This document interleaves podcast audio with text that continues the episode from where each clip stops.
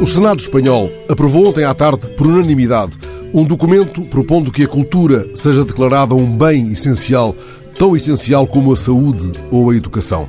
Antes, o senador Coldo Martínez Uriono Barrenechea, principal promotor da iniciativa, lembrara em conferência de imprensa a existência de 700 mil famílias vivendo da indústria das artes e da cultura. A pandemia deitou por terra a recuperação que o setor vinha a registrar desde o fim da crise de 2008. Também por isso, o Senado espanhol insistia na importância da aprovação desta declaração pelo Conselho de Ministros. Na conferência de imprensa estiveram ainda representantes das associações empresariais da indústria cultural espanhola e o presidente da União de Atores e Atrizes que manifestou o desejo de que esta proposta saia dos passos perdidos e ganhe os palcos que verdadeiramente visa, que seja consagrada em resultados tangíveis.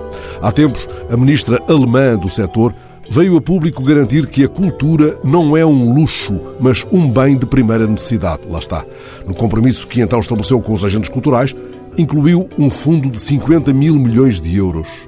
Na ocasião, explicou que os artistas não são apenas indispensáveis, são também vitais, sobretudo agora. Uma semana antes de um ato falhado, aquele drink de fim de tarde, a ministra Graça Fonseca foi ao Parlamento garantir que a cultura assume um lugar estratégico no plano de recuperação económica e social apresentado pelo governo.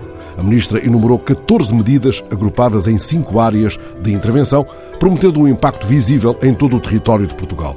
Entre essas medidas, referiu, por exemplo, o investimento em redes artísticas e culturais e um programa nacional para as artes nas infraestruturas e equipamentos públicos. Quanto a quadros mais precisos, como aquele que se refere ao modelo de apoio às artes, as notícias sugerem que se espere para a aprovação do orçamento.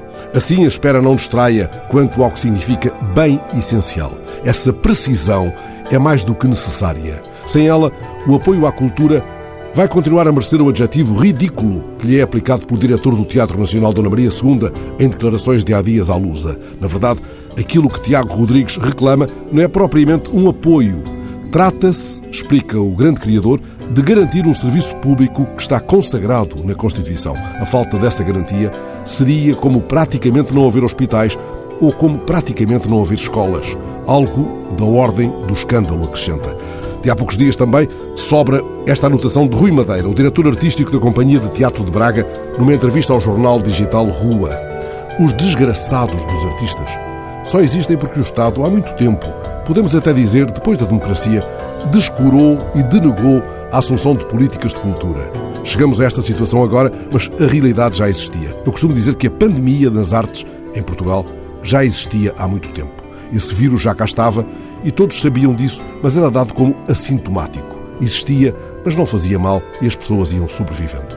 Ora, esta terra de ninguém da sobrevivência é, em grande medida, como lembra Rui Madeira, resultado da ausência de políticas públicas dignas desse nome, deficitárias em visão estratégica, esse desígnio que todos reclamam.